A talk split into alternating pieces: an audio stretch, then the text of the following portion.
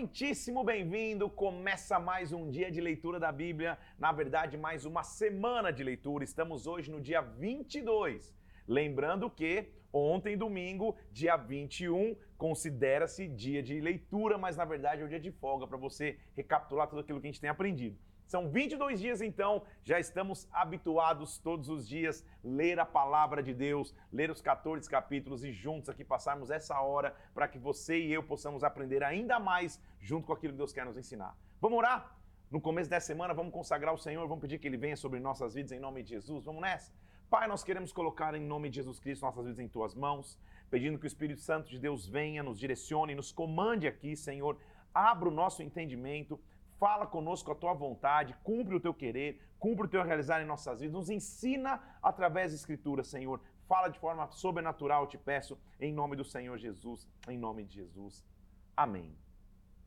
Imagine ser chamado homem segundo o coração de Deus.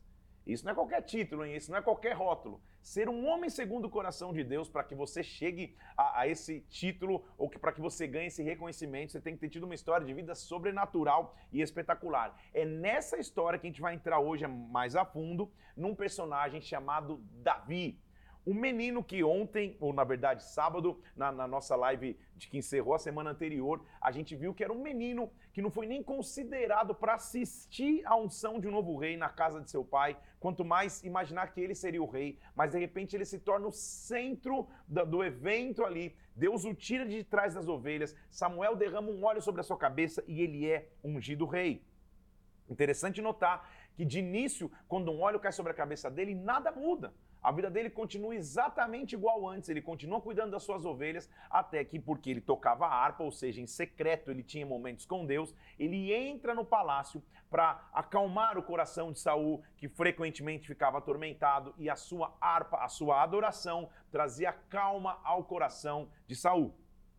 Nossa leitura hoje começa no capítulo 17 de 1 Samuel, e eu vou quebrar o protocolo aqui, já vou lançar a frase do dia hoje os gigantes vão cair.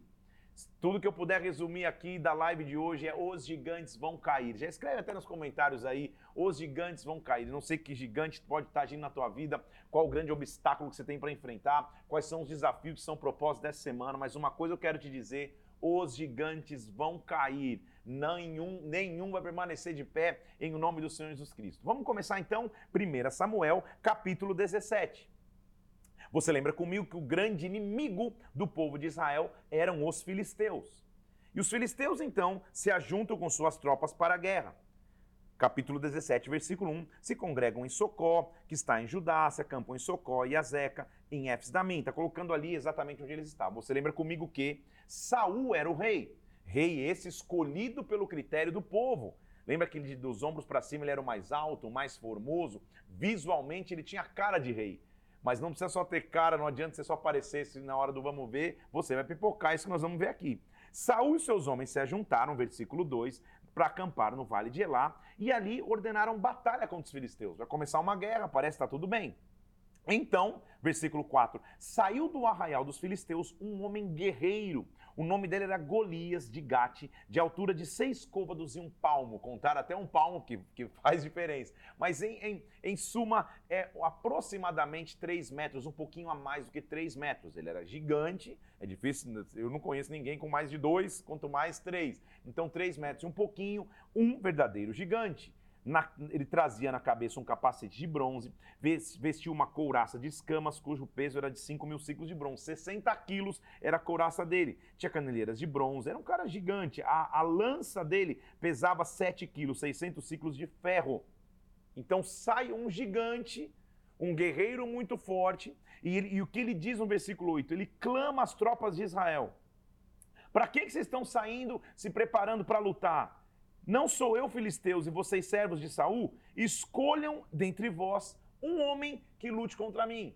Então o que ele está dizendo? Ah, pode descer, para esse exército aí, vamos para o mano a mano. Se tiver alguém aí para lutar comigo, que venha. Ele estava se garantindo. Agora, ele era o quê? Um gigante. O gigante, falar um negócio óbvio aqui, pelo que ele se destaca? Pela sua altura. Lembra comigo por que, que Saul foi escolhido rei? Dos ombros para cima, ele era o mais alto de todo Israel. Quem seria o único apto então para enfrentar o gigante? Saul. Saul era a tua hora, mas, ele, mas Saul, como um rei que, que deveria se levantar, não se levanta. Ele era o mais alto, ele deveria lutar com o gigante, talvez o mais alto de lá. Se esse homem que sair puder lutar comigo, versículo 9, me ferir, então a gente vai ser servo de vocês. Se eu vencer, vocês vão servir a gente. Hoje, versículo 10, eu afronto as tropas de Israel, me dê um homem para que ambos lutemos. É assim que os gigantes fazem conosco. Gigante é conhecido pela afronta. Gigante é aquele que vira para afrontar, para provocar. Gigantes batem na porta e dizem: aí, tá pronto para lutar comigo? Porque ele se garante, ele, ele, ele sabe que é grande, ele sabe que é guerreiro, ele sabe que é forte, só a lança pesava 7 quilos, só a couraça 60, ele está todo paramentado, e Saul está quieto na dele, porque diz a Bíblia assim, ó, ouvindo isso, versículo 11, ouvindo Saul e todo Israel essas palavras, espantaram-se e temeram muito. Um líder, um rei, alguém chamado por Deus, não pode temer na hora da guerra, não pode temer gigante nenhum. E diz a Bíblia no capítulo 17, versículo 12, que Davi era filho daquele Efrateu de Belém de Judá. Ninguém nem sabia de nem, não estou nem mencionando o nome do pai dele, que é Jessé, cujo nome era Jessé, que tinha oito filhos. Saul já era velho, adiantado em anos entre os homens. Então apresentaram-se os três filhos mais velhos de Jessé a Saul e o seguiram à guerra. Era tradição, então, que os filhos mais velhos de uma casa, na hora que o povo se juntava para a batalha, eles iam para guerrear. Então, Davi não está nem inserido nesse contexto, só os três mais velhos dos seus irmãos vão para a guerra. Ele não está nem lá. Os nomes desses, desses, desses filhos dos irmãos de Davi eram Eliabe, Abinadab e Samar. Davi, versículo 14, era o mais moço. Só os três maiores seguiram Saul. Davi não está nem no ambiente de guerra. Davi, primeiro, não foi considerado para assistir a unção real. E Davi não está nem na guerra. Às vezes a gente, a gente parece que a gente é café com leite. Pô, um óleo caiu sobre a minha cabeça, eu estou sendo ungido, fui separado, eu fui escolhido, existem promessas de Deus sobre a minha vida, mas eu estou aqui, aparentemente esquecido. Vai chegar o momento em que Deus vai te usar. Por quê? Davi, versículo 15, ia a Saul e voltava para apacentar as ovelhas do seu pai em Belém. Ele ia a Saul e voltava, tocar harpa e voltava. Ele não fazia nada relevante. Vou, vou, hoje eu quero, quero, quero trazer alguns pontos a você. A, o, o passo a passo para vencer gigantes. Primeiro, não se canse da rotina. Às vezes você só quer de, de, é, é, derrotar grandes gigantes todos os dias, grandes desafios. Não se cansa da rotina. Continua cuidando das suas ovelhas, continua indo e voltando para a saúde, tocando a tua arpinha. Continua sendo obediente à voz de Deus, continua cuidando da, da, do pequeno cotidiano que você tem, porque dali Deus pode tirar para coisas grandes. Primeiro, então, não se canse da rotina. Segundo, capítulo 17, versículo 17. Disse Jessé a Davi, seu filho, leva-te, eu te peço para os teus irmãos, um pouco de trigo, dez pães e corre para levá-los aos teus irmãos. Também leva queijo aos comandantes de mil, visita os teus irmãos, vê se está tudo bem com eles. Então, segundo ponto. Primeiro, não se canse da rotina. Segundo, não tenha medo dos pequenos começos, ou não despreze os pequenos começos. Davi foi o primeiro entregador de iFood da história. É isso que ele está fazendo. Em toda a importância da guerra, lembre-se que o óleo já tinha caído sobre a cabeça dele, ele já saberia que seria rei, mas ele não desprezou pequenos começos. Ah, é? É ser entregador de leite, é ser entregador de pão, é ser entregador de queijo na guerra? Eu vou entregar. Então, Perceba que não, não havia nele orgulho, não havia nele é, é, engrandecimento pessoal de falar, poxa, mas como assim? Caiu um óleo sobre a minha cabeça, eu vou ser futuro rei, como que eu vou entregar pão na, na, na guerra? Como que eu vou entregar queijo na guerra? Não, é isso que eu tenho que fazer? Eu vou. Porque na sua obediência, Deus vai abrir oportunidades. Versículo 19: Saul e todos os homens de Israel estão lá lutando com os filisteus. Davi então chegou, se levantou de madrugada, deixou as ovelhas com guarda, partiu Chegou ao acampamento quando as tropas já saíam para formar ordem de batalha e os gritos estavam para a batalha. Versículo 20. Versículo 21. Os, os israelitas e filisteus estavam frente a frente, fileira a fileira, para guerrear. Davi, deixando que trouxera os cuidados da guarda da bagagem, correu para ver a batalha, para ver se seus irmãos estavam bem. Quando ele estava ainda ali conversando, vinha subindo Golias e falou as mesmas coisas, só que agora Davi ouviu. Se você não se cansa da rotina, e não despreze os pequenos começos. Dentro da guerra vai surgir uma oportunidade. Todos os dias o filisteu ia ali e provocava o exército do povo de Israel. Só tinha uma coisa diferente nesse dia. Davi estava escutando. O que ninguém sabia é que Davi era um guerreiro. O que ninguém sabia é que em secreto Deus havia forjado o guerreiro em Davi e nós vamos ver isso aqui. O que você vive em secreto, o que você produz em secreto. Se, quando você não despreza pequenos começos, quando você não se cansa da rotina, quando você aguarda o tempo de Deus, chega uma hora que o que para todo mundo é desespero, para você vai se tornar oportunidade. O que para todo mundo é crise, para você é oportunidade de Deus fazer grandes coisas. Os gigantes vão cair. Todos os israelitas, versículo 24, viam um homem começar a fugir e falavam: Vem, aquele Cagle subiu para afrontar Israel. Agora preste atenção: a quem o matar, o rei acumulará grandes riquezas, lhe dará por mulher a sua filha, e a casa do seu pai vai ser isenta de impostos em Israel. Então calma aí. Ele escuta a, o, o, rei Saul já estava tão desesperado, o que, que ele fez? Ele ofereceu uma recompensa. Que recompensa? Se você é, é, matar o gigante, ou se você pelo menos enfrentar o gigante, mas matar, você vai ter muitas riquezas, você vai ser isento dos impostos, você e a sua família, e, e, e de bônus você ainda vai casar com a filha do rei. Então calma aí. Riqueza, nunca mais pagar imposto, tem um casamento garantido. Davi falou: é comigo. Então, todo mundo escutou a mesma proposta. Davi foi o único que teve coragem para abraçar. Davi foi o único que teve fé ou a loucura suficiente para entender que ele podia com o gigante. Por quê? Porque o Deus que tinha trabalhado com ele em secreto era o Deus que agora estava levando em público. O que você faz em secreto, chega um dia que Deus abre as cortinas e você vai, vai, vai ser honrado em público. Só que para vencer gigantes, já falei então, quebre a rotina ou, ou não se canse da rotina. Para vencer gigantes, não despreze pequenos começos. Para vencer gigantes, enxergue as oportunidades. Isso aqui já, já é uma pregação ou um livro. Vença gigantes. Quarto ponto, vença o desprezo. Porque Eliabe, versículo 28, seu irmão mais velho, vendo Davi conversando com aqueles homens, se acendeu a ira contra Davi e falou assim: Ei, por que você desceu aqui? Com quem você deixou aquelas poucas ovelhas no deserto? Você percebe o desprezo? O irmão mais velho, Davi não falou nada, ele só estava perguntando, cara, quem, como assim esse gigante isso? E o pessoal estava contando para ele o que ia acontecer com quem vencesse esse gigante. Ele nem tinha se voluntariado para lutar. Mas, é, é, o irmão dele vira e fala, ó, que, que você pensa que você é? Com quem você deixou as suas ovelhas? Volta para a tua rotina, volta para aquilo que você fez. Ele tinha perguntado como assim alguém está afrontando o exército de Deus vivo dessa maneira e o irmão dele o despreza. Olha a resposta de Davi. O que, que eu te fiz? Fiz somente uma pergunta. E olha o que ele faz, versículo 30. Desviou-se dele para outro. Não deixou que a rejeição tomasse lugar no seu coração. Não deixou que o desprezo tomasse lugar no seu coração. Afinal de contas, vamos combinar? Ele sabia já o que era ser rejeitado, né? Porque ele nem foi convidado para assistir a coroação de um novo rei o seu próprio pai esqueceu dele no quintal cuidando de ovelha, não seria esse novo desprezo, não seria essa nova rejeição que iria roubar os planos de Deus para a vida dele. Mas ele dá uma instrução, ele dá um ensinamento muito claro aqui. Na hora da rejeição, na hora que você estiver sendo desprezado, não fica num cantinho triste ou não tenta discutir. Passa para o outro. Continua. É o que é, foi o que o Davi fez. Ele abre, beleza, tranquilo, legal. Passou para outro e começou a conversar como antes. Ouvindo então Davi o que anunciavam, ouvindo as palavras que Davi falara, anunciaram a Saul que mandou chamá-lo. Porque Davi começou a falar: não, eu posso lutar, eu posso vencer. E aí alguém avisou para Saul.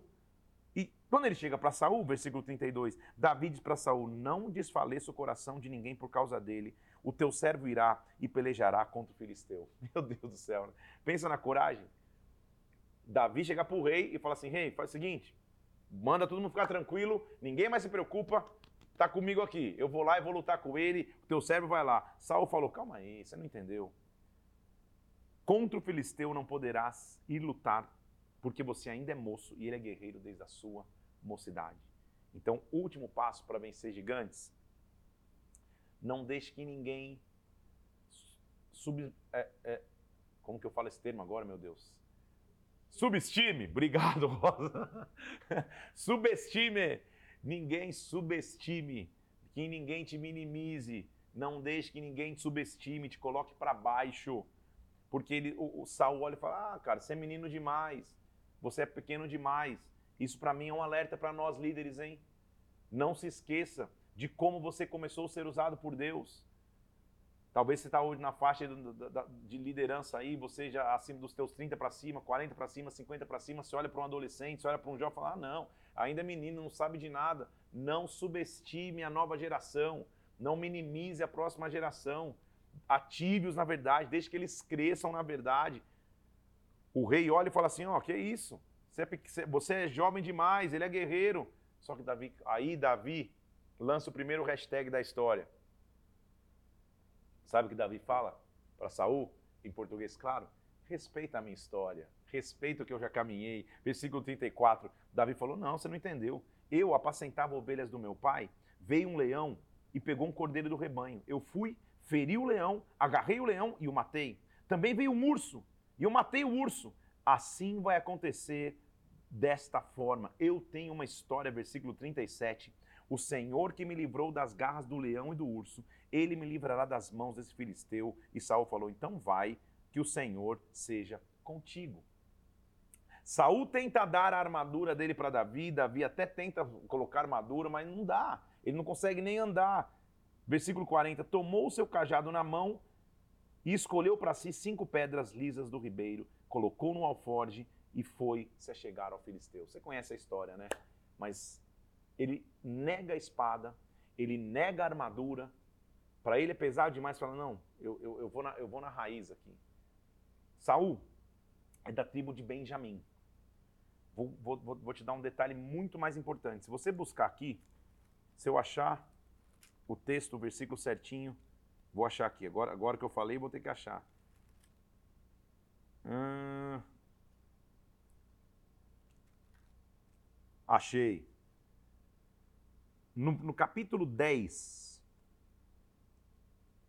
Hum, deixa eu ver aqui, não, aqui.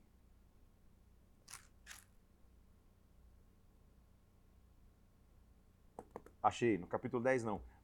No capítulo 9 mostra que Saul era da tribo de Benjamim. E uma das coisas interessantes da tribo de Benjamim é que eles tinham a técnica de à distância acertar com uma pedra o fio de cabelo de uma pessoa. Então a Bíblia está descrevendo aqui, depois você vai ler comigo. Vou achar para você o versículo certinho. Ah, Jesus, aleluia. Agora, agora me ajuda aqui. Deus me dê graça. Hum, vamos lá, calma aí. Põe, põe, põe o tempo na tela. Achei. É, havia um homem, capítulo 9, versículo 1, de Benjamim, cujo nome era Quis, filho de Abel, benjamita, homem de bens. O nome do o filho dele era Saul, que desde o para cima era o mais belo. Ah, mas não é, esse, não é esse texto não. Agora nós vamos achar, agora vamos até o fim aqui, calma aí. Prometo achar até o final. O que, que eu fui inventar de achar esse versículo, hein, gente? Agora nós vamos. Ai, Jesus amado. Vamos lá. Ah... Calma aí, a produção vai me ajudar a pesquisar. Eles pensando, como que eu faço para pesquisar esse versículo? Calma aí. Jesus agora, calma aí. Li esse versículo ao estudar ontem. Vou pesquisar aqui, calma aí que eu vou achar.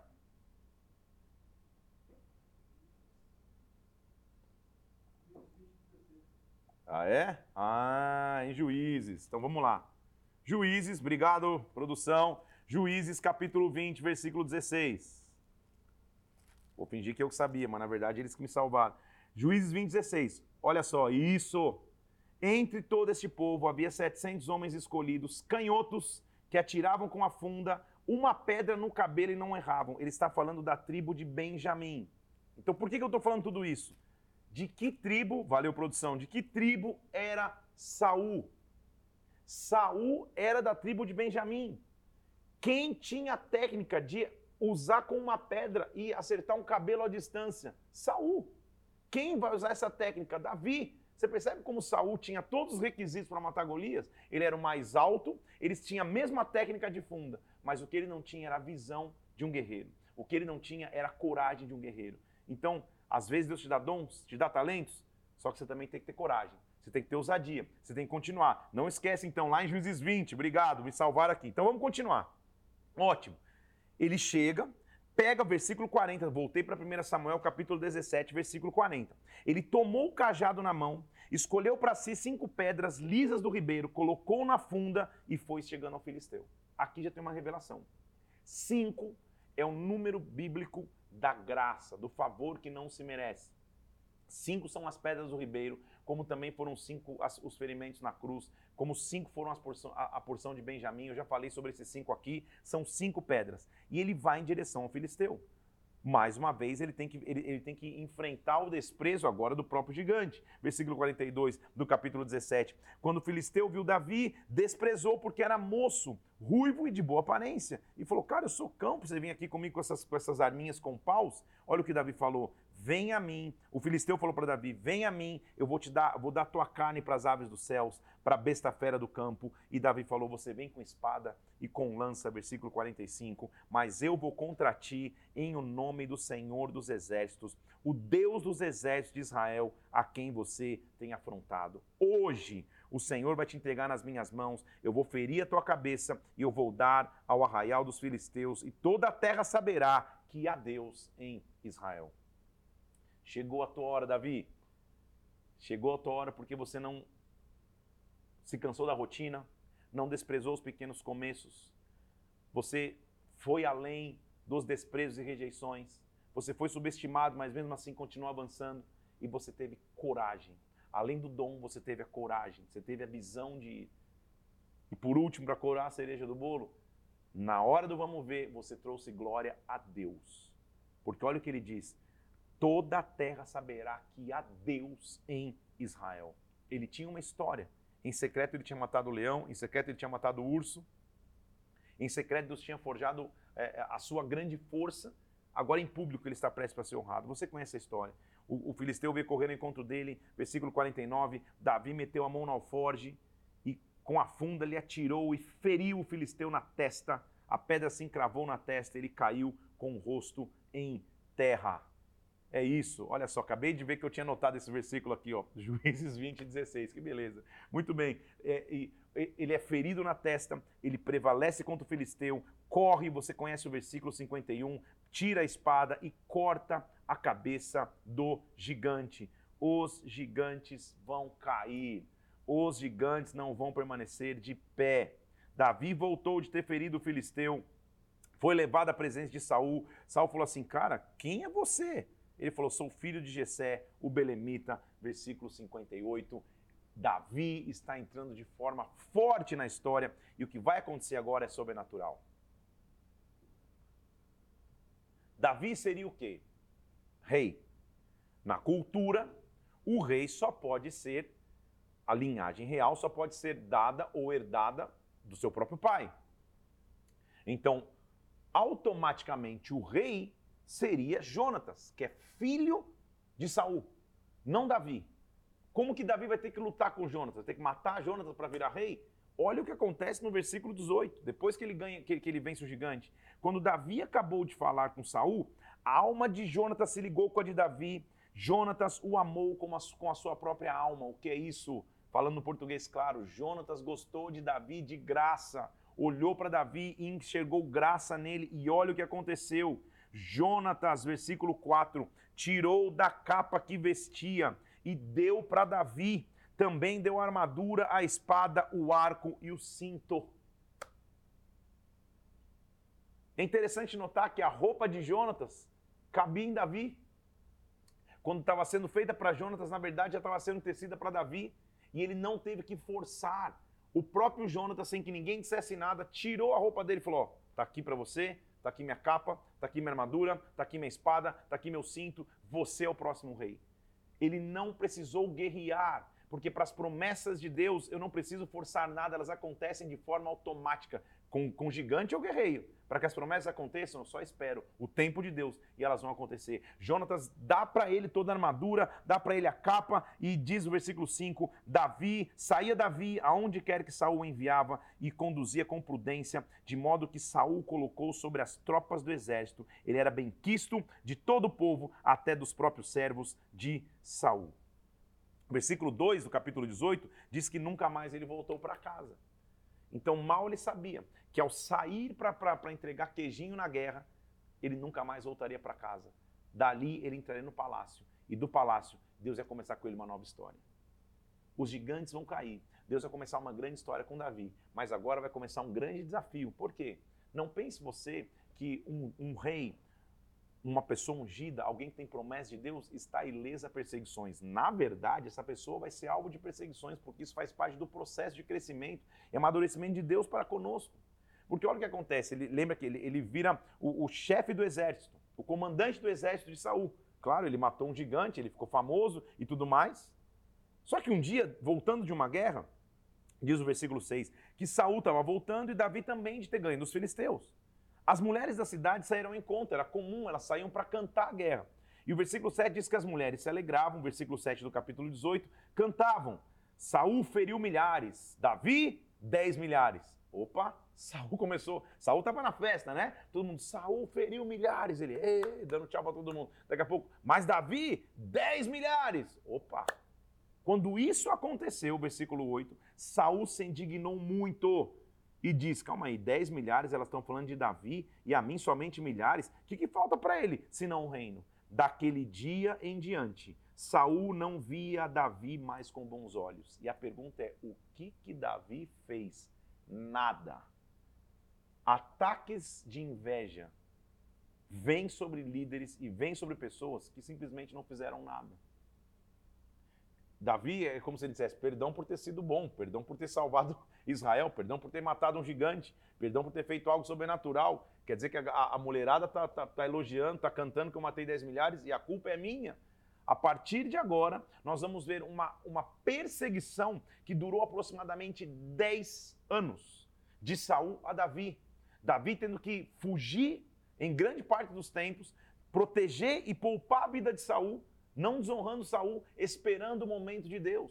Então, líderes vão passar por perseguições, vão passar por ataques de inveja, vão passar por comentários difíceis, é, é, desafiadores, ma maliciosos, enganadores, invejosos.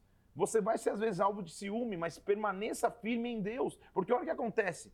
No dia seguinte, Davi está como sempre teve lá, tocando a sua arpinha, Saul tranquilo. No dia seguinte, versículo 10, o espírito maligno da parte de Deus se apossou de Saul. E deixa, às vezes você lê esse versículo e fala, mas espírito maligno da parte de Deus? Vamos ler em português, claro. Espírito maligno permitido por Deus. Tudo que acontece tem que ter permissão de Deus. Se apossou de Saul, teve uma crise de raiva e com a lança que trazia nas mãos, falou: Vou encravar Davi na parede e jogou por duas vezes. Você pensa, Davi falou: O que, que aconteceu? Que, que eu fiz de errado? Saul nem veio comentar com ele nada. Então a feição de Saul muda com Davi, ele não tem nem a chance de conversar. Saul é a figura de um líder completamente sem sabedoria. Primeiro, ele já se escondeu na hora da guerra, ele teria habilidade é, é, é, manual para usar a funda e pedra, não usou. Ele que era o mais alto, desprezou sua altura. Ele o, comeu do sacrifício, da, da, o, o, ele ofereceu o sacrifício quando não podia oferecer, e agora ele está perseguindo alguém que na verdade ele deveria investir sua vida, ensinar o que era ser rei, ele está perseguindo alguém porque não eh, enxerga Davi como uma ameaça. Quando Deus te levanta, quando Deus vai te levantar, muitas pessoas vão te celebrar, algumas vão começar a te perseguir. Não ande pelos perseguidores, ande pela promessa que Deus tem sobre a sua vida. Olha o que Saul fez. Pelo que Saul, Saul temia Davi, porque o Senhor era com ele e tinha se retirado de Saul. Então Saul o afastou de si e o pôs por chefe de mil. Então calma aí. Percebe o que Saul fez? Davi era o chefe de todo o exército. Ele o afasta e coloca como chefe de mil. Já que não dá para mandar embora o cara que matou o gigante, dá uma função menor aí. Comandar mil pessoas, que era praticamente nada. Então, de novo, no caminho da promessa de Deus, para que os gigantes caiam, você vai passar por injustiças e vai ter que prosseguir. Você vai ser injustiçado e vai ter que prosseguir. Porque Davi, em um momento, fala: Deus, o que, que aconteceu? Desde que eu olho na minha cabeça, o negócio só piorou. Tive que matar um gigante, matei o gigante, achei que ia ficar bom, tive que desviar duas vezes de uma lança, agora fui rebaixado do meu trabalho sem entender o porquê. Você vai passar por injustiças, você vai ver injustiças. Saul intenta matar Davi. E agora ele vai, você vai começar a ver Davi tentando, tendo que fugir em situações esdrúxulas e difíceis. Então Saúl disse a Davi, Davi, está aqui Merabe, minha filha mais velha. Eu te darei por mulher, ser somente filho valente, guerrei as guerras do Senhor. Fazia parte da, da, da, do acordo de matar Golias, ter a filha do rei como, como, como, como esposa. Então respondeu Davi a Saul: Saul, quem sou eu? E a minha vida e a família do meu pai Israel para vir a ser genro do rei. Sucedeu, porém, que ao tempo em que Merabe, filha de Saul, devia ser dada a Davi, foi dada a mulher a Adriel, por Adriel, meu alita. Foi enganado mais uma vez, injustiçado e enganado. Saul não está cumprindo nem a promessa que ele fez para matar o gigante. Não era mais fácil se levantar? Você está entendendo por quê? que a Bíblia está falando que, que, que Davi é um homem segundo o coração de Deus? O que eu quero que você entenda por revelação aqui é que os gigantes que, que vão cair, eu não estou falando de Golias, não. Golias é só o gigante inaugural. Depois de Golias vem um monte de desafios. Então Golias não foi o, primeiro, perdão, não foi o único, foi só o primeiro, foi só o gigante que inaugurou uma fase de batalhas. Então você, como líder, quando derrubar um gigante, não sai festejando, uhul, vitória é nossa, agora que vai começar. Depois do gigante inaugural, vão começar alguns desafios. Então agora ele está sendo enganado. Mas Mical, versículo 20, outra filha de Saul, amava Davi. Contaram a Saul isso, ele se agradou, falou: então, né, vou cumprir, tentar cumprir já minha promessa, eu vou dar para que sirva de laço, para que a, a, mão dos filisteus venha ser contra ele. Pelo que Saul disse a Davi: com a segunda você hoje vai ser meu genro. Então, ele dá Mical para casar com Davi. Só que a intenção de Saul era que isso fosse um laço. Na verdade, a, a permissão de um casamento é uma armadilha. Porque eu já comentei contigo que a tradição dizia que para se casar com alguém você tinha que oferecer um dote. E que dote é, é, é, é, Davi tinha, gente? Dote é dinheiro, que, que, que, recurso financeiro ele tinha. O rei tinha prometido que ia casar com a, com a, com a filha, até por isso talvez ele foi motivado a matar o gigante também. Então o rei é, é, arma, faz uma armação para dizer, cara, eu, eu, vou fazer um dote tão maluco que esse cara vai ser morto pelos filisteus, não vai ser sangue que eu vou derramar, mas vai dar tudo certo. E olha o que ele diz assim, ó, Versículo 22. Saul ordenou aos seus servos: Fale confidencialmente a Davi. O rei tem afeição por todos vocês, consente que você seja meu genro. Versículo 23. Os servos de Saul falaram essas palavras a Davi, que respondeu: Parece coisa menos ser genro do rei, mas eu sou um homem pobre, de humilde coração. Então, qual vai ser o dote? Versículo 25. Saul falou: Assim você vai dizer a Davi: O rei não deseja dote algum, mas sem prepúcios de filisteus para trazer vingança aos inimigos do rei porque Saul tentava fazer que Davi caísse pelas mãos dos filisteus. Prepúcio, não coloque no Google Imagens, já te expliquei na, na época da, da, da, da, circuncisão. É o órgão, é, é, é a pele sobressalente do órgão reprodutor masculino. Então olha a loucura que Saul está pedindo para Davi, traga 100 prepúcios de filisteus. Em outras palavras, você vai ter que sozinho matar 100 filisteus para cortar o prepúcio deles. Jamais você vai conseguir fazer isso com eles vivos, é mais ou menos o que ele está dizendo. Então era um negócio impossível. Era uma impossibilidade muito maior do que vencer um gigante só. Por isso estou dizendo que os gigantes, no plural, não é o gigante, os gigantes. Então Davi partiu, tudo bem. Se dispôs no coração, versículo 27, com seus homens e feriram 200 filisteus, colocaram seus prepúcios. Então Saul lhe deu por mulher a sua filha Mical. Você pediu 100, eu vou dar 200. Olha como Deus era com Davi. Versículo 28. Viu Saul e reconheceu que o Senhor era com Davi, e Mical, filha de Saul, o amava. Saul temeu ainda mais Davi e continuadamente se tornou o seu inimigo. De graça. Como Jonatas gostou de graça de Davi e o deu a capa, Saul de graça está odiando Davi. Então já comentei isso, acho que quando a gente falou de Moisés, um líder nunca pode ser motivado pelos elogios e também pelas críticas. Se estão te elogiando muito, a minha frase é sempre assim: um dia vai passar. Tá? Então vou te, vou te falar qual é a minha teoria. Estão te elogiando muito, todo mundo te ama, meu Deus, que alegria com você. Um dia isso vai passar. Estão te criticando demais, estão falando só mal de você, estão te perseguindo injustamente. Um dia isso vai passar. Um líder tem que ter equilíbrio, sabendo que ele foi chamado por Deus, independente de elogios, independente de críticas, independente de vitórias, independente de derrotas, independente de avanço, independente de retrocesso. Ele foi chamado por Deus. Porque Jonatas então vai tentar entrar no cenário, lembra que ele é filho de Saul, para argumentar com Saul. Saul, por que você está tentando matar Davi? Capítulo 19, versículo 1. Saul, falou Saul a Jonatas, seu filho, e a todos os seus servos sobre matar Davi. Jonatas era muito afeiçoado a Davi. Ele disse: Meu pai, Saul procura te matar. Cuidado, se esconde. Eu vou falar com meu pai, vou ver o que eu posso fazer. Então Jonatas falou bem de Davi a Saul e disse: Não peque o rei contra o servo Davi, ele não pecou contra ti, ele não fez nada, pelo contrário, ele arriscou a vida, feriu os filisteus, efetuou grande livramento a todo Israel. Saul atendeu a voz de Jonatas e falou: Tão certo como vive o Senhor, ele não morrerá. Confia, vai confiando que Saul vai cumprir a promessa. Saul já está mostrando que ele, ele não é um homem que cumpre promessas, que cumpre sua palavra. Ele meio que engana o seu filho e fica tranquilo. Então, tão certo como o Senhor vive, põe o Senhor na história ainda, ele não vai morrer até começar uma, uma, outra guerra. Versículo 8: Tornou a haver guerra, e quando Davi pelejou contra os filisteus, os feriu com grande derrota e fugiram diante dele. O sucesso de Davi trazia mais raiva para Saul, porque o versículo 8, 9 diz: Um espírito maligno, então, da parte do Senhor. Tornou sobre Saul, ele estava sentado em casa e mais uma vez ele jogou a lança enquanto Davi dedilhava o seu instrumento musical. Ele tentava encravar Davi na parede, Davi desviou e escapou. Um homem que o olho caiu na cabeça. Um homem que não fez nada de errado. Está sendo objeto de lança, está sendo objeto de, de armação. Como continuar quando você tem promessa, mas as perseguições parecem gigantes demais? Com uma certeza, os gigantes vão cair. Mical era mulher de Davi, né? Filha de Saul. Ele está perseguido, jogando lança em cima dele. Olha o que Mical teve, olha o que Davi teve que fazer. Naquela noite, versículo 11, Saul mandou mensageiros para a casa de Davi que vigiassem para o matar de manhã. Mical soube disso e falou assim para ele: Olha, se você não salvar a sua vida, você vai morrer. Versículo 12: Mical desceu Davi por uma janela, ele foi, fugiu e escapou. Que destino e por que, que ele não se revolta, hein, gente? Como que pode?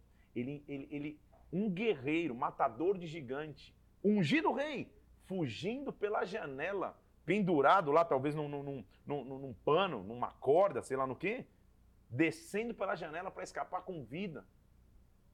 Saiba lidar com fases de perseguições. Saiba lidar com fases com lutas. Percebe comigo que o maior gigante não foi Golias? O maior gigante está sendo o próprio Saul, que está vindo buscá-lo, que está vindo que, que, que injustamente o persegue. Então, Mical pega um ídolo, deita na cama, faz, faz uma armação, dizendo que Davi estava doente e ele foge. Saul fala: por que você deixou ele escapar? E ela falou: deixa ele ir, senão mato, senão te mato. Deixa-me ir, senão eu te mato. Então Saul manda seus mensageiros e, e, e, e, é tão interessante isso aqui, é cômico esse, esse trecho aqui. Saul então vai mandar perseguir Davi e, quem vai cuidar do próprio, do, do próprio é, Davi é Deus. Porque Saul, então, Davi fugiu, versículo 18, escapou e foi ficar com Samuel em Ramá. Lembra que Samuel era o profeta? Samuel, o que está acontecendo? E Samuel falou para ele ficar na casa dos profetas. Então, Saul enviou mensageiros para trazer Davi. E quando eles viram um grupo de profetas profetizando, Samuel estava lá, o Espírito de Deus veio sobre os mensageiros de Saul e eles profetizaram. Então, Saul manda uma, um, um, um, uma comitiva para ir buscar Davi, que ele queria matar Davi. Só que Davi está refugiado aonde? Na casa do profeta. Isso também é uma revelação. Na hora da luta, na hora da perseguição, está sofrendo injustiças? Qual é o teu refúgio? A casa profética, a presença de Deus. Na casa de Samuel ele está lá escondido e, os, e a galera está vindo buscar. No meio do caminho, quando eles estão chegando, o Espírito de Deus vem sobre os caras. Estavam indo prender Davi e os caras entram no mover também e começa a profetizar. Deus assume o controle. Eles voltam, versículo 22. Foi também ele mesmo a Ramá. Deixa eu ler o 21. Enviou outros mensageiros, mandou outro grupo de, de, de, pessoas. E eles também foram cheios do Espírito. Só falou: não é possível, cara. Ele também falou: não, eu vou lá. E quando ele chegou, falou: Onde estão Davi e Samuel? Responderam, versículo 22, estão na casa dos profetas. Ele foi, versículo 23, e o Espírito de Deus veio sobre ele, e ele profetizou até chegar à casa dos profetas. Se despiu da sua túnica e profetizou diante de Samuel. Sem ela esteve deitado em terra todo dia e toda aquela noite. Deus deu um, um nocaute em Saul. Tirou a túnica. O rei nunca tirava a sua túnica. Deus publicamente permitiu a humilhação de Saul porque ele estava perseguindo o homem segundo o coração de Deus. Quem vai ser a tua justiça na hora da perseguição, Davi? Deus. Então a única coisa que ele está, ele está quieto dentro da casa do profeta. Olha que interessante, ele manda um grupo, a galera começa, cai no manto lá, não dá para ir. Manda outro grupo, a galera cai no manto, não dá para ir. Ele fala, não, eu vou lá resolver. Quando ele vai, ele toma, ele toma um, um, um, um, um nocaute, cai no chão, sem túnica, ficou o dia inteiro deitado, um mico para Saul, porque Deus está mostrando que ele tem todo poder. O capítulo 20 vai mostrar mais uma vez a amizade a proximidade que Davi teve com Jonatas e Jonatas se tornando um, alguém que, que, que protege Davi. Versículo 20: Então fugiu Davi da casa dos profetas em Ramá e veio e disse a Jonatas: Jonatas, o que, que eu fiz? Que culpa eu tenho? Qual é o meu pecado para que teu pai procura me tirar a vida? Percebe ele, tá, ele nem ele entende o motivo que ele está sendo perseguido. Ele foge de novo, então, de um cara que, tem que é ungido como rei, agora ele está em fuga sem entender o porquê ele está em fuga. A guerra começou, ele nem sabe o porquê. E Jonathan respondeu: Que assim não suceda, você não vai ser morto. Que meu pai não faça coisa nenhuma, nem grande nem pequena, sem primeiro me dizer, porque que meu pai me ocultar isso? Não há nada disso. Davi respondeu enfaticamente: Muito bem sabe teu pai, que da tua parte eu achei misericórdia. Então, não, ele, ele já decidiu, Jonatas, você não vai saber de nada ah, para que você não se entristeça. Tão certo como vive o Senhor e você vive, Jonatas, há um passo entre mim e a morte. Davi estava preocupado, eu estou quase para morrer, cara, não sei o que está acontecendo. Então Jonatas fala a Davi, Davi, o que você desejar eu falei. Então Davi falou para Jonatas, amanhã é festa da lua nova. Era o começo de cada mês, né? Em, em, em, que sem falta você tem que se aceitar na mesa do rei para comer deixa ir, me esconder no campo até a terceira tarde. Ou seja, você vai entrar na presença do rei, Jonatas, eu vou ficar escondido. Vê como está o coração do rei aí. Me dá um sinal depois. Então eles combinam. Se, teu, se, se, na mesa do rei, que Davi tinha que teu pai notar a minha ausência, versículo, vou, vou, ler o que eles combinaram, tá? Versículo 6. Se teu pai notar a minha ausência, você vai dizer, Davi me pediu que o deixasse ir para Belém, porque também lá tem sacrifício. Se o rei falar, tá bem, então eu vou entender que eu estou em paz. Agora, se ele ficar indignado, eu vou entender que realmente ele está irado comigo. Usa de misericórdia para com teu servo, versículo 8, porque ele fizeste entrar contigo em aliança no Senhor. Se, porém, há em mim culpa, mata-me você mesmo, porque você me leva ao teu pai. Jonatas falou: longe de ti tal coisa, porém, é, se, se, eu soubesse já tem mal para estar com você, será que eu não te falaria? Então Davi falou para Jonatas: quem vai me fazer saber? Vamos ao campo. E ele saiu. Então, você entendeu?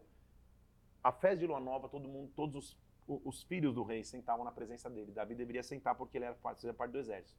Davi falou: Não vou. Jonatas, chegar na mesa, teu pai perceber que eu não estou, você fala: Olha, teve que ir a Belém resolver um negócio. Se ele falar: Não, tudo bem, entendi que o rei não tem nada no, meu, no coração comigo. Agora, se ele ficar indignado, eu vou entender que ele quer realmente me matar. Como que você vai me avisar? Então eles fazem uma aliança. E é importante essa aliança aqui no versículo 12 do capítulo 20. Então disse Jonatas a Davi: O Senhor de Israel seja testemunha. Amanhã ou depois de amanhã, estas horas vou sondar meu pai. Se meu pai quiser te fazer mal,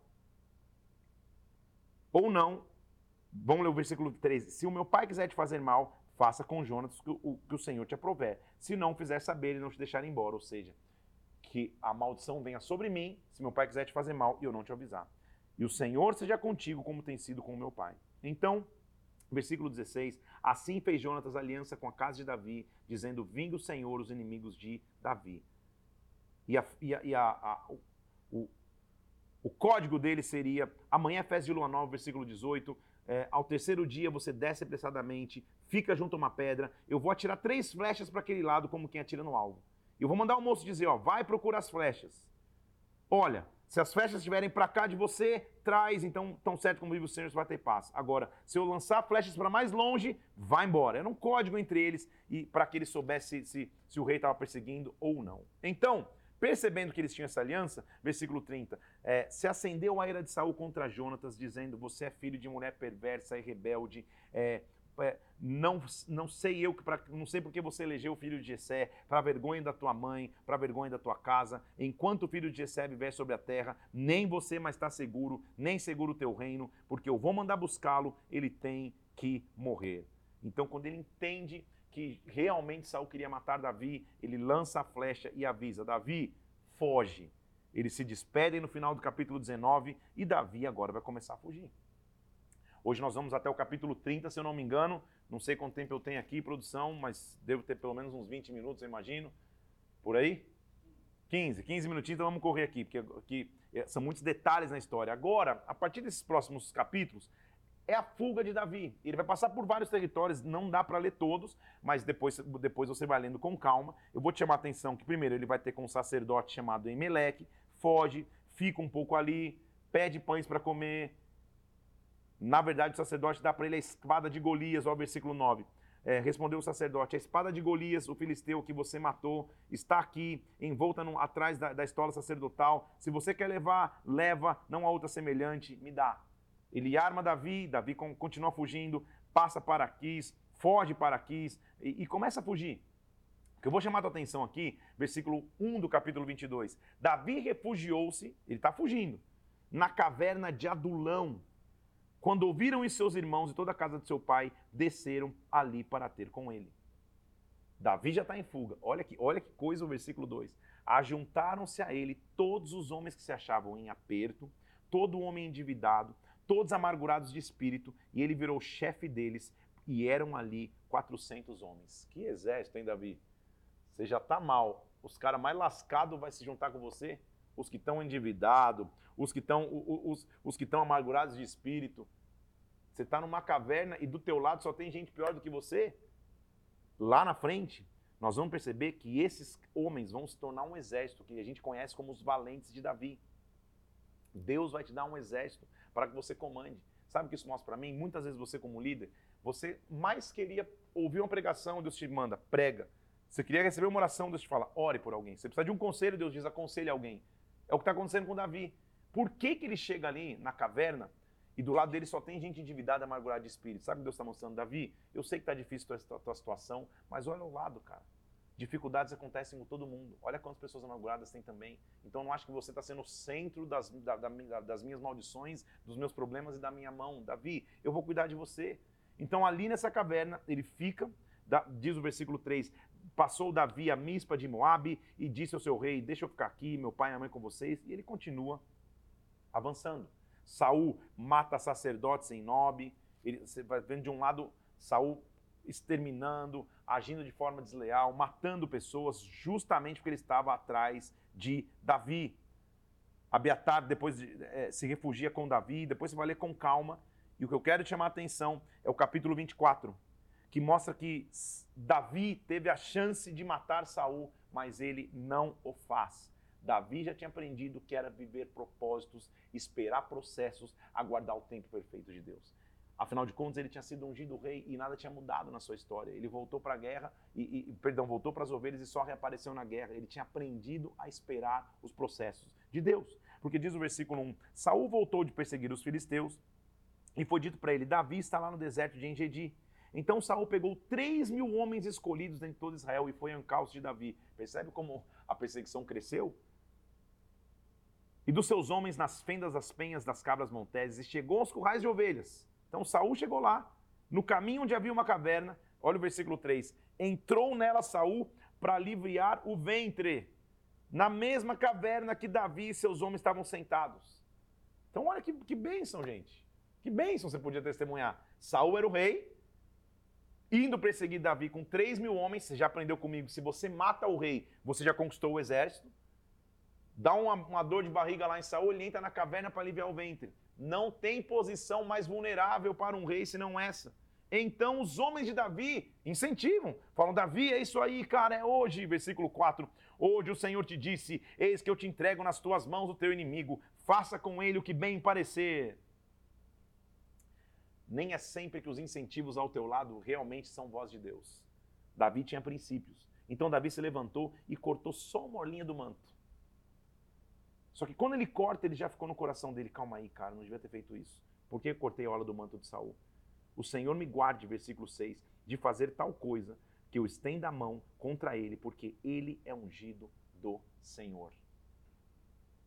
Este é um princípio de respeito de Davi para com o líder. Há líderes que usam esse versículo de forma errada. Faz o que faz o que, o, o que faz de erro, de, de, de, de autoritarismo, de, de, de, de opressão, de abuso psicológico em pessoas, falam, não mexa, não fale do ungido do Senhor. Está usando o versículo fora de contexto. Davi está só mostrando um princípio. Cara, se Deus ungiu, se Deus separou alguém, eu vou respeitar. Porque se um dia Deus tiver que tirar, quem vai tirar é o próprio Deus. É isso que ele está falando. Eu não vou me envolver nessa questão. Ele podia ter matado. Então, Davi, versículo 7, conteve os seus homens, não permitiu que se levantasse contra Saul, retirando Saul da caverna, prosseguiu o seu caminho. Davi se levantou e falou: Olha aqui, Saul, estou aqui, olha para trás. Saul olha e fala: Olha, deixa eu te mostrar, cara. Hoje você estava nas minhas mãos. E eu decidi não estender a mão contra você. Está aqui, ó. Olha um pedacinho da hora que eu te cortei. Eu não peguei contra ti. Que o Senhor julgue entre mim e você. Que o Senhor fale a nosso respeito. A minha mão não vai ser contra ti. Então, após quem saiu o rei de Israel? Versículo 13, dos, ele, ele, usa um provérbio, dos perversos profetas de perversidade, dos provérbios antigos, mas da minha mão ela não vai ser contra ti. Que o Senhor seja o juiz entre eu e você, eu não fiz nada para te matar. Acaba isso, versículo 16. Saul fala: É a tua voz, meu filho Davi. E Saul chora em voz alta. Então falou: Mais é justo do, do que eu, do, você do que eu. Você me recompensou com bem, eu te paguei com mal. Ele está tentando fazer paz. Mas Saul, mais uma vez, meu irmão, você é, é, é, lendo a história, você vê como ele era inconstante. Versículo 22. Então jurou Davi a Saul: Este foi para sua casa. Davi e seus homens subiram para um lugar seguro. Aparentemente está tudo bem Capítulo 25 mostra que Samuel morre. Quando ele morre, há um registro de, de Davi com um homem chamado Nabal. Não dá para ler toda a história, até por tempo aqui. Eu só vou te resumir que, que Nabal tinha uma, uma vinha e, ele, e, e, e Davi queria entrar ali de forma pacífica, pedir para passagem, pedir para estar. Nabal meio que ignora e fala: Não, quem que é esse Davi? Você é pequeno demais. E Davi quase que se ira e vai para a guerra com esse homem. Mas Abigail, a mulher de, de, de, de Nabal, entra na história, traz paz, acalma tudo. É, Nabal acaba morrendo, inclusive, e Davi se casa com essa Abigail. Pela segunda vez, versículo 26, Davi, capítulo 26, Davi vai poupar a vida de Saul mais uma vez. Então perceba esse princípio. Davi sempre honrava a sua palavra, Saul nunca, mas isso não mudava quem Davi era. Mais uma vez ele poupa a vida de Saul e vai começar nesses minutos finais aqui uma questão bastante perigosa que nós vamos ver como Deus vai tomar o controle da história. Porque depois que ele poupa a vida de Saul mais uma vez, sabe o que Davi fala? Versículo 1 do capítulo 27. Davi falou consigo mesmo: Pode ser que algum dia eu venha perecer nas mãos de Saul. Então, para mim, não há nada melhor do que fugir para a terra dos filisteus. Como assim fugir para a terra dos filisteus? Davi, filisteu não é teu lugar de refúgio. Então, avisado Saul, versículo 4, que Davi tinha fugido para Gate, desistiu de o perseguir. E Davi falou para Aquis: Se eu achei mercê na tua presença, só me dá um lugar nessas cidades, porque eu vou ficar aqui contigo e, e, e vai dar tudo bem. Então Davi muda para a terra dos filisteus. Um, um, um menino, um ungido rei, que foi chamado para vencer os filisteus, no desespero da guerra, ele fala: Cara, é o único lugar que eu acho que Saul não vai me procurar é aqui nos filisteus. O capítulo 28 mostra mais uma vez o quão distante Saul já estava do que do, do que era o, o, princípio de ser um rei que representava o povo de Deus, porque ele consulta uma médium perguntando sobre. sobre, sobre é, é, é, é deixa eu vamos lá de novo lá. Que se ele tinha que subir para guerrear ou não, tá tudo lá no capítulo 28.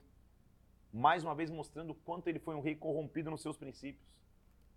E aí, versículo 20, capítulo 29, vai mostrar versículo 20, capítulo 29, versículo 1, se ajuntaram os filisteus em todos os seus exércitos e acamparam os israelitas junto à fonte que está em Israel.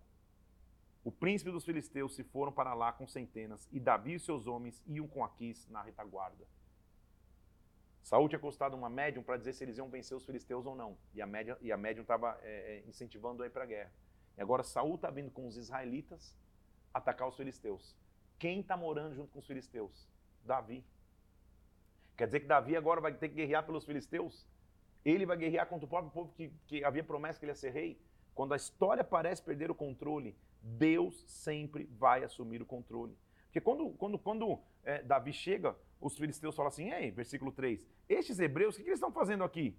Não é este Davi, servo de Saul, rei de Israel, que esteve comigo há muitos dias ou anos? Calma aí. Porém, os príncipes filisteus se indignaram contra ele, versículo 4, dizendo: Volta este homem e torna para o lugar, não desça conosco para a batalha. Não é esse Davi que feriu milhares, dez milhares? Então aqui chamou Davi e falou: Tão certo como vive o Senhor, eu sei que você é reto, eu sei que me parece bem, mas eu não quero que você tome parte comigo nesta guerra. Vai, versículo 7, volta em paz para que não desagrade os príncipes dos filisteus. Aleluia! No nosso entendimento, Aleluia. Mas Davi não tinha entendido, não. Ele falou: O que, que eu te fiz? Por que, que eu não posso lutar contra os inimigos do rei, meu senhor? E Davi é impedido de ir na batalha. Deus estava preservando para que ele não pudesse entrar numa batalha que talvez ele tivesse que matar Saul. Deus estava preservando para que nesse processo ele pudesse ser cuidado por Deus. Nossa leitura hoje termina num, num registro bastante interessante de quando Davi chega com seus homens a uma cidade chamada Ziklag. Os amalequitas tinham dado com ímpeto contra a cidade que eles estavam, levando cativo as suas mulheres Ninguém matou, mas levaram os, as mulheres e os filhos embora cativos. Então a história é mais ou menos essa. Davi estava morando numa região dos filisteus. Os filisteus iam entrar em guerra com Israel. Davi, por ser um guerreiro leal, agora que estou morando com os filisteus, ele sai para representar o exército dos filisteus para lutar contra Israel. Ele é impedido de lutar, falando: não, não, não, você não tem que entrar nessa guerra. Quando ele volta para a cidade onde ele tinha saído, os, os amalequitas tinham vindo e tinham roubado tudo. Tinham levado embora as mulheres, versículo 3. Davi e seus homens vieram à cidade. A cidade estava queimada, versículo 3 do capítulo 20. Suas mulheres, seus filhos, suas filhas tinham sido levados cativos. Davi e o povo que se achava com ele ergueram a voz e choraram, até não terem mais forças para chorar. Tem um momento que se chega no limite. Você fala, cara, não é possível. Eu fujo de Saul, preservo Saul, sou desonrado, preservo Saul, sou injustiçado. Eu tento me refugiar nos filisteus, nem os filisteus me querem. Eu cheguei no ápice da rejeição. Como um grande líder, tirei os caras da caverna que viraram meu exército, Saí da minha cidade para lutar, quando eu volto da minha cidade, tudo que eu tinha de bens, as mulheres e os filhos foram levados. A cidade está queimada. Eles choram até não ter mais força para chorar. Quando você chega numa circunstância já estar tá chorando, já até perdi a força, é a hora de você entender: os gigantes vão cair. Tudo que eu te falei hoje aqui é para que você entenda que a vida é feita de desafios. Talvez se eu soubesse de nem metade dessa história, que eu pude ler ainda pouco, dos desafios que Davi passou, das tramas que ele teve que vencer. Mas uma coisa acontece: Deus vai se levantar. Até as mulheres de Davi, versículo 5 do capítulo 30, foram levadas cativas. Davi se angustiou muito e o povo falava em apedrejá-lo, porque todos estavam em amargura, cada um por causa dos seus filhos. Porém, versículo 6, Davi reanimou-se no Senhor, seu Deus. Da onde esse cara encontrou forças? Eu não sei, mas do fato dele ter um coração segundo a Deus. Homem segundo o coração de Deus é o homem que no calor da batalha, na ameaça do apedrejamento, se reanima no Senhor. E sabe o que ele disse? Traz aqui a história sacerdotal e ele consulta o Senhor dizendo: Senhor, eu vou perseguir o bando, eu vou conseguir alcançar. E o Senhor falou: persegue, porque de fato você vai alcançá-lo e você vai tudo libertar. Partiu Davi, ele com seus 600 homens, Davi com os 400 homens continuaram a perseguição, encontraram um egípcio, deram pão a ele, disseram onde estavam e eles colocaram fogo em Ziclag e ele guiou, e versículo 16, descendo guiou e eles estavam espalhados sobre a região, comendo, bebendo, fazendo festa, os caras que tinham sequestrado as mulheres deles. Então feriu-os Davi, versículo 17, desde o crepúsculo da tarde, e nenhum deles escapou. E naquele dia Davi salvou tudo que haviam tomado os amalequitas, salvou as suas duas mulheres, não faltou, versículo 19, coisa alguma, nem pequena, nem grande, tudo Davi tornou a trazer. Um guerreiro não é formado quando derruba o primeiro gigante. Um guerreiro é formado quando depois de quase 10 anos de perseguição, quando ele está apedrejado, olhando e diante dele está tudo queimado, as mulheres são sequestradas, os filhos foram levados embora, de alguma forma ele encontra um ânimo novo no Senhor. O que eu quero ministrar sobre você, para encerrar esse momento nosso hoje aqui, é que Deus vai te dar ânimo extra. Deus vai te dar ânimo novamente. Os gigantes, no plural, vão cair. Não desanima no meio do caminho. Não desanima nas injustiças. Não desanima nas perseguições. Encontra ânimo novamente no Senhor porque Ele vai ser contigo. Pai, eu quero orar hoje em nome de Jesus Cristo, colocando nas tuas mãos, meu Deus, os teus filhos e filhas que estão aqui. Eu sei, meu Deus, que é muito, é muito é, inspirador ler histórias de homens como Davi, Senhor. Hoje nós podemos falar de alguns detalhes aqui, Senhor mas faz os teus filhos mergulharem na palavra, entenderem que a essência é o Senhor nunca nos despreza. As suas promessas são reais, que tudo pode passar, mas as tuas promessas não passam, Senhor. Reanima os teus filhos, sopra ânimo de vigor sobre os teus filhos. Se alguém passando injustiças, reanima, Senhor. Se alguém passando perseguições, reanima. Ah, meu Deus, se alguém hoje não encontra mais lugar, meu Deus, não sabe nem mais onde pertence, que essa pessoa seja reanimada em Cristo, em nome de Jesus Cristo. Se alguém sofreu roubos, que essa pessoa seja reanimada para restituição, em nome do Senhor Jesus. Eu oro colocando esse dia nas tuas mãos, Senhor, porque eu sei, os gigantes vão cair.